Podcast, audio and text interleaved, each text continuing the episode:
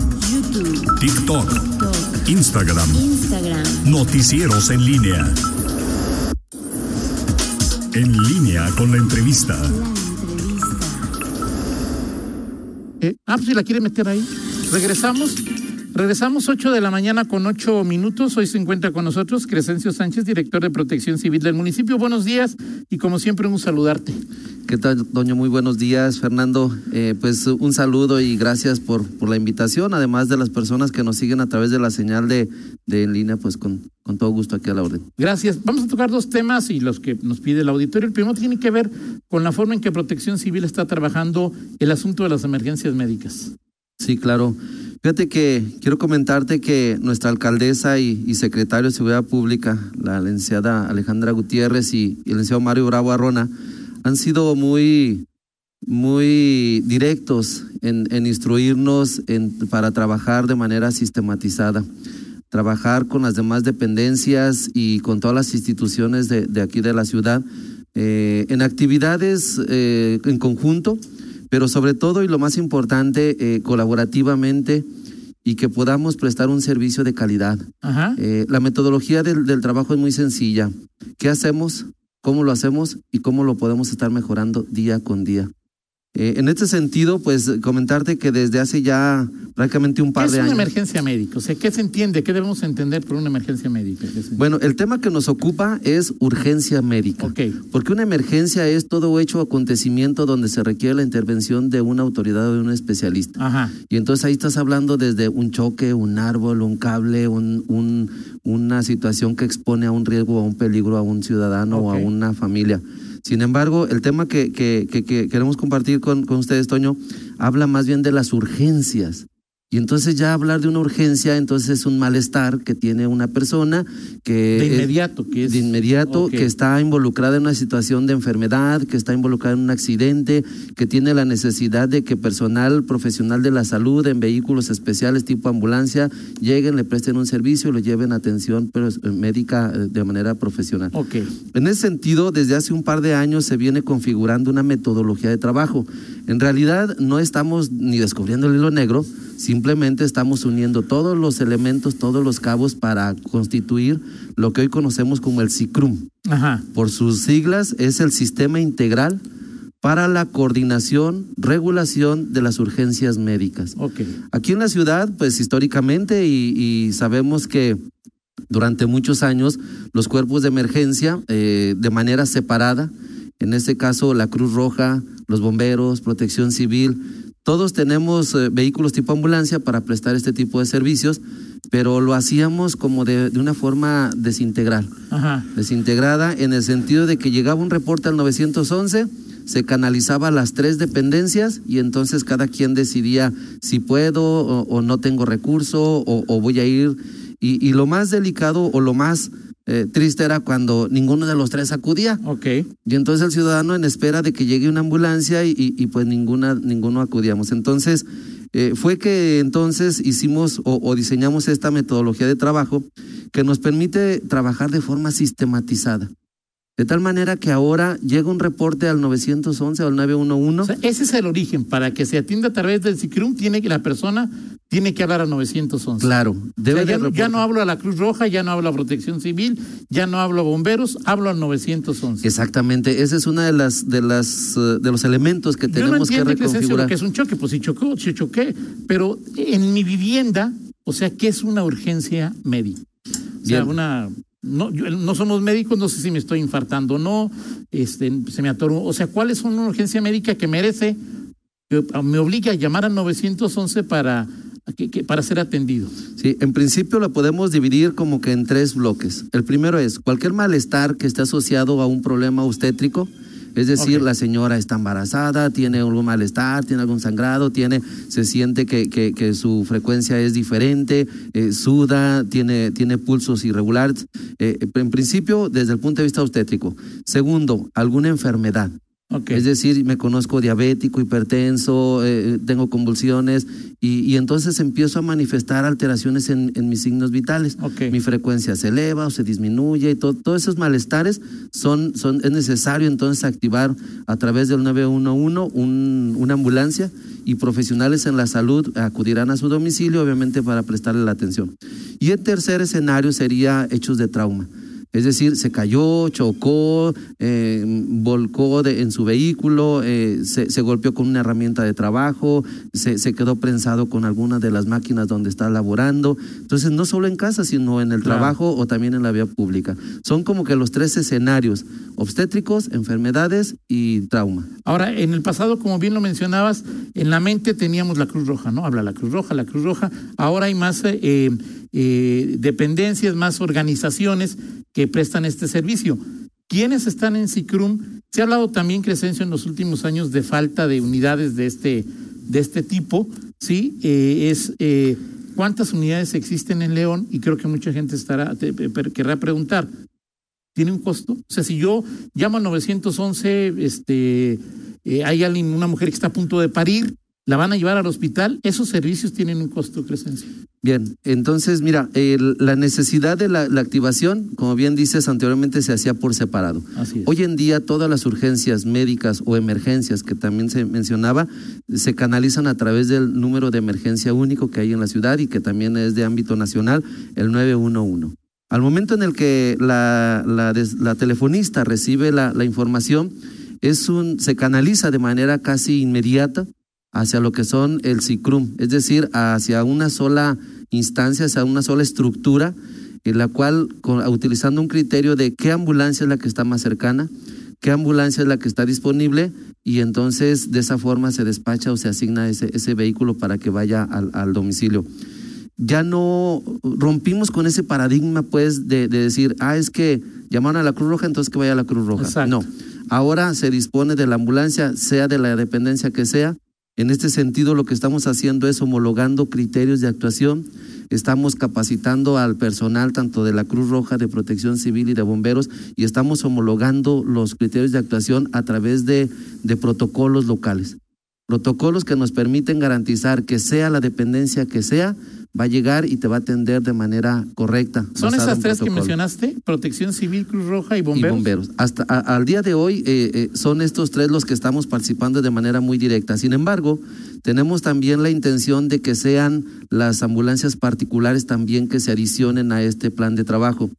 Porque fíjate que al final del día, eh, en eventos masivos, en eventos ya de forma particular, son todas estas dependencias, más bien todas estas instituciones particulares que prestan un servicio y que de manera particular están atendiendo ahí o están al pendiente de, de- de las personas que acuden a los eventos. Entonces necesitamos incluirlos también en este, en este sistema de, de atención de las urgencias médicas. ¿Están dispuestos? Entonces, sí, hemos estado ya teniendo mesas de trabajo con ellos, sí están dispuestos.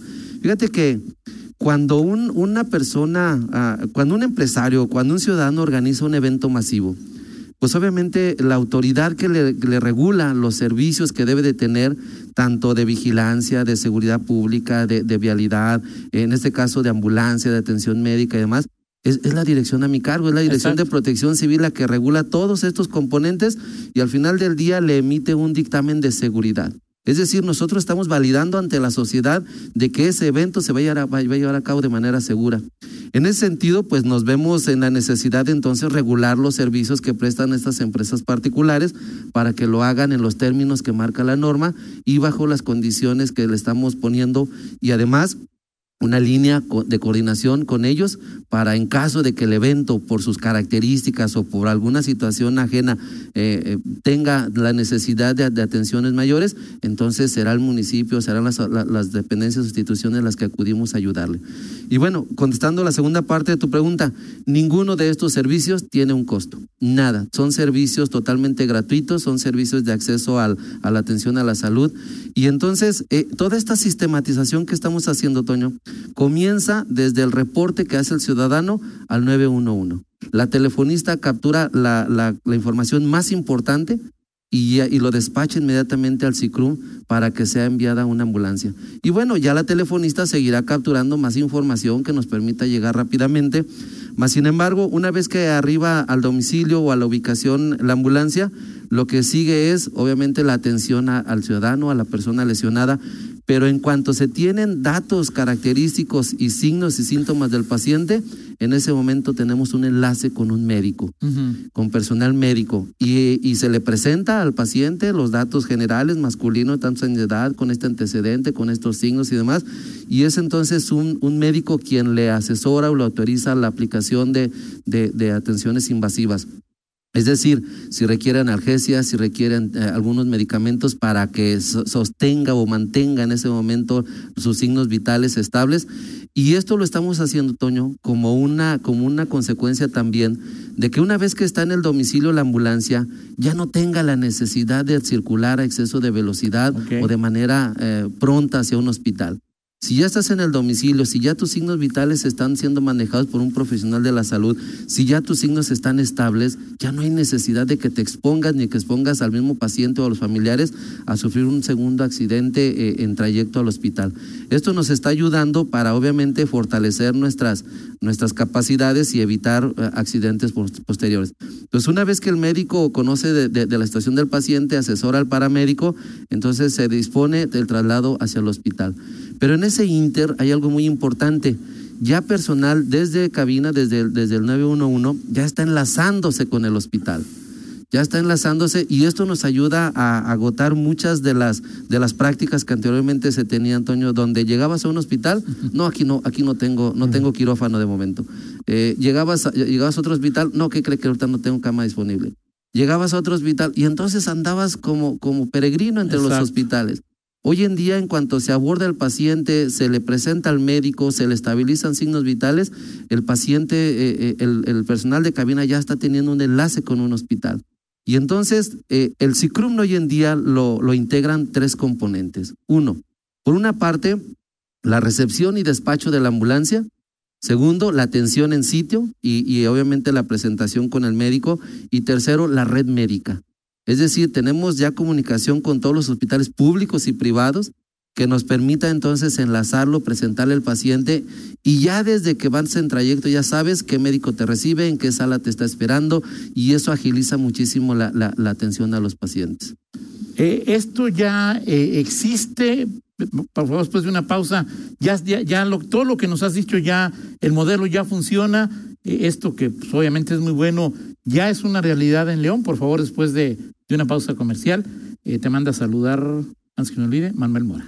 Te mando. Muchas gracias. Vamos a la pausa y regresamos. Seguimos en esta interesante charla con el director de Protección Civil eh, del municipio, Crescencio Sánchez. Hablamos del CICRUM, hablamos de cómo usted a través del 911 puede solicitar eh, la, la ayuda, el auxilio, la intervención de una red de ambulancias. Has dicho, Crescencio, que lo que se trata es de atender urgencias médicas, no eventos médicos que al siguiente día, en horas eh, posteriores, la persona puede acudir con su médico, puede acudir a un hospital, etcétera, etcétera. Y yo te preguntaba, todo esto que nos has eh, eh, señalado hoy es algo que ya existe en, en, en, la realidad. Y bueno, dice Juan José Bule, hay muchas ambulancias de diferentes corporaciones y servicios de salud. Algunas son privadas. ¿Están reguladas sus tarifas? Pregunta Juan José Bule. Bueno, eh, primero eh, contesto la, lo que me decías. Claro. Esto ya es una realidad, ya, ya, Toño, ya existe esta sistematización en nuestra ciudad. Eh, te comentaba que es muy importante eh, conocer la forma o el método con el cual estamos trabajando todos de manera transversal. Yo debo de agradecer muchísimo la voluntad de las instituciones como la Cruz Roja, los mismos bomberos, Protección Civil y también ahora que estamos sumando la, iniciativa privada para que podamos tener un, una cantidad de ambulancias. Yo quiero decirte que entre estas tres instituciones eh, o dependencias públicas, apenas si sumamos 14 ambulancias diarias. Hay un dicho que dice que poco el amor y luego desperdiciarlo en celos. Ajá. Si tenemos poco recurso, si el número de ambulancias eh, no es la que deberíamos eh, eh, o, o deberíamos tener en la ciudad, no hay un exceso de ambulancias en la ciudad, entonces tenemos que hacer uso o, o, y optimizar el recurso que tenemos en nuestro municipio. En ese sentido fue que también se observó que deberíamos de entonces sumar las capacidades de las tres instituciones y dependencias para que podamos prestar el servicio de manera correcta. Ya es una realidad, Toño. Ya cualquier ciudadano, bueno, yo no sé si ustedes dentro de, en el medio o en, lo que es su, su trabajo de, de, reportear, han escuchado que algún ciudadano se queje que porque la ambulancia no llegó, que porque la ambulancia me trasladó, que porque la ambulancia anduvo de un lugar a otro y nunca encontramos hospital. No, en realidad estamos optimizando el recurso y sumando las voluntades tanto de las dependencias, las instituciones y también ahora los hospitales. En ese sentido, pues obviamente hay cosas por mejorar, como todo proyecto, pues ya tenemos la estructura primaria, sin embargo estamos en la mejora constante. Eh, estos servicios son gratuitos, eh, el tema de la comercialización de los servicios de las ambulancias privadas, bueno, no, me compete observarlo, mas sin embargo, sí en, un, hechos extraordinarios donde tuviéramos múltiples lesionados, es decir, imagínate un evento en el que tengamos 30, 40, 50, 80 lesionados, ahí sí tendríamos que sumar la voluntad y la participación de todas las dependencias y también sumar de manera voluntaria sin ningún costo para, para la, quien la atienden, todas estas ambulancias privadas. Eh, es la Secretaría de Salud a través de la COFEPRIS quien regula la, las características de estas ambulancias, mas sin embargo nosotros tenemos que estar pendiente, los estamos sumando a este CICRUM, los estamos invitando a que se regularicen con nosotros, tanto documentalmente como que también cumplan con todo lo que marca la norma oficial mexicana. Y también los estamos haciendo parte de los programas de capacitación. Porque el día de mañana vas a encontrarte en un accidente y vas a trabajar hombro a hombro con ellos y en todos los criterios de actuación, los protocolos locales con los que trabajamos, tenemos que conocerlos ambas partes. ¿Tienen medido con la implementación del CICRUM cuál es el tiempo promedio de respuesta justo para atender las emergencias y si tienen algún, alguna meta a lograr, no sé, en uno o dos años? Sí, mira, el tiempo promedio va de 8 hasta 10 minutos. Okay. Eh, pero hay ocasiones, o hemos respondido en ocasiones hasta en cuestión de segundos, porque ahora quiero comentarte también, hago un paréntesis para decirte que la Secretaría de Seguridad Pública a través del C4, eh, con los ingenieros desarrollaron una, una plataforma que se llama Comstat. En esta plataforma tú estás observando todas las ambulancias en tiempo real a través de un, de un mapa y te das cuenta perfectamente a qué distancia está la ambulancia más próxima ya, ya quitando el, el, el, tema de que de dónde es o, o, no, o sea, ya, ¿cuál es la ambulancia más cercana? A, acude al domicilio de manera inmediata y hemos desarrollado protocolos que nos permiten inclusive continuar con la atención. Es decir, al domicilio que se solicita la ambulancia puede llegar una ambulancia con servicios básicos. Sin embargo, puede, en lo que manejan el paciente o lo estabilizan, se solicita la intervención de, del médico o bien de las ambulancias avanzadas para continuar con la atención de manera profesional. La idea es cambiar un poquito el modelo de atención en el sentido de que la urgencia es solamente del punto donde está la ambulancia al domicilio. Okay. Después de esto, ya una vez que manejas al paciente, ya lo estabilizas, que ya lo tienes bajo tu resguardo, entonces sostienes sus signos vitales y ahora ya puedes moverte con mayor, mayor facilidad, mayor tranquilidad y exponer menos al, al, personal de la ambulancia a algún accidente. Ahora, ¿quién toma la determinación de si es una urgencia o no? ¿La operadora o el operador del 911 que está recibiendo la información y los datos de, de la persona? Porque al final de cuentas también, Crescencio, que una ambulancia haga un desplazamiento, pues tiene un costo en, combustible, en, desgaste de la unidad, etcétera, etcétera. Y no sé si a veces lleguen y se encuentran con que no era una urgencia.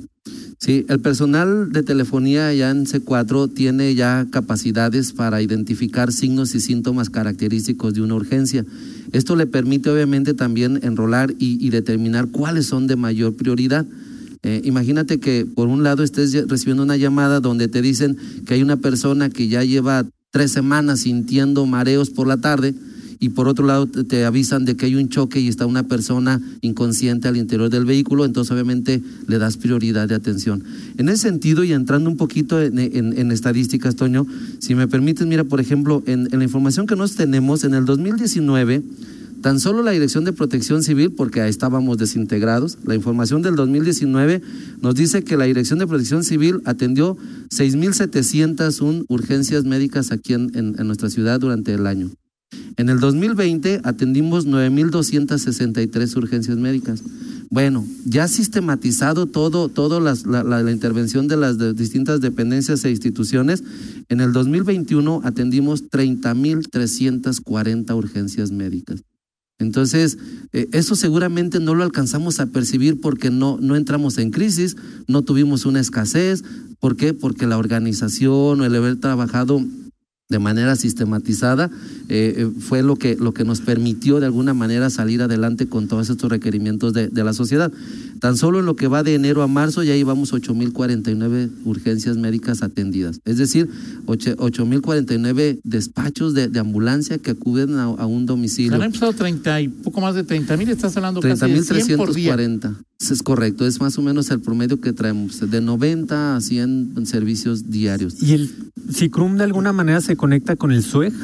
Sí, bueno, tenemos líneas de trabajo a través de- del Estado, obviamente eh, por medio del C, C5 y, y nos coordinamos con las dependencias o instituciones también cercanas, previendo además eh, eh, el uso de una metodología que se llama sistema, lo que es el, el CICRUM se alinea perfectamente a lo que es un sistema de coordinación con las demás instituciones o dependencias, es decir, dependiendo de las características el sistema de comando de incidente lo podemos ampliar, inclusive solicitar apoyo de otras ciudades, como sucede en muchas urgencias o muchas emergencias en, en los, municipios. Pueden venir hasta de otros municipios, e inclusive hasta de otras entidades. Existen estructuras locales, estatales y, y nacionales para que movilicemos recursos en caso de una urgencia. Y entonces, pues bueno, eh, ¿qué nos dice la estadística? Eh, eh, el hecho de tener concentrada toda la información, de estar eh, organizados de manera sistematizada, de trabajar con, con, con protocolos locales de actuación, eso nos permite entonces optimizar el recurso y obviamente pues hacer eh, eh, el mejor uso posible. Pero mira, solo para, para comentarte algunos datos. Enero fue, fue un mes, el enero del año pasado, 2021, fue un mes donde las atenciones por problemas respiratorios se nos fueron, pero de manera exagerada. Y es, obviamente está asociado a temas de COVID. Toda la información que se genera a través de los formatos de registro de atención hospitalaria nos permiten conocer incluso las necesidades de capacitación. Solo por darte un ejemplo, el 62% de los pacientes que atendemos requieren a intervenciones en las vías respiratorias, es decir, tienen dificultad respiratoria. Entonces, en consecuencia, conocemos perfectamente cuál es la detección de necesidades de capacitación. ¿En qué vamos a capacitar a nuestros paramédicos? En la atención inmediata y al aseguramiento de las vías respiratorias. La segunda causa de atención es accidentes o es, son lesiones por trauma. Entonces, ¿qué hay, ¿en qué hay que capacitar al personal? En trauma. Y de este trauma, las primeras dos, las primeras dos causas son cráneo y tórax. Entonces, ya está bien clara cuál es entonces la línea de intervención, en qué vamos a profesionalizar a nuestro personal, en qué vamos a, vamos a asignar recursos eh, eh, económicos para, para comprar equipos. Pues no hay que comprar equipos de los que casi no utilizas o, pocas veces lo, utilizas. Entonces, la verdad es de que la sistematización no solamente nos, nos provee un buen servicio rápido y eficiente, sino también nos da herramientas de análisis y información para seguir pues eh, eh, profesionalizando y atendiendo las urgencias médicas. Y pues bueno, recientemente eh, están enterados también que ya el helicóptero de la Secretaría está operando, también ya se hicieron algunos ajustes, algunas modificaciones y pretendemos seguir atendiendo y rescatando a las personas que se encuentren lesionadas graves y que estén muy lejanas de aquí de la mancha urbana. Ahora hablabas del crecimiento que tuvieron del 19 con cerca de 8 mil intervenciones a 2021, po- un poco más de, de 30 mil. Hablas de que hay 14 ambulancias. ¿E- ¿Es suficiente el número? ¿O es un cuello de botella? ¿O el tener más ambulancias permitiría, es- e- e- esos 30 mil, es mayor la oferta que la demanda? ¿Es mayor la demanda que la oferta? ¿O están en equilibrio? Bueno, para mantener el equilibrio es que hemos favorecido mucho la, la sistematización y la organización. Si estuviéramos eh, desintegrados como, se hacía en, en años anteriores, entonces el recurso no alcanzaría para estar atendiendo todas. Sin embargo, hoy en día se han, este, estado atendiendo todas y cada una de las solicitudes que hacen los ciudadanos, dándole prioridad, como señalé hace un rato, de cuál, cuál ambulancia acude con mayor prontitud. Eh, sí es importante eh, o, en- o va a ser necesario analizar con la información que vamos generando la necesidad de ir instalando unidades en, en diferentes puntos, ir adicionando algunas de ellas. Sin embargo, pues bueno, ya tuvimos un, un incremento tanto en personal como en ambulancias en el 2021.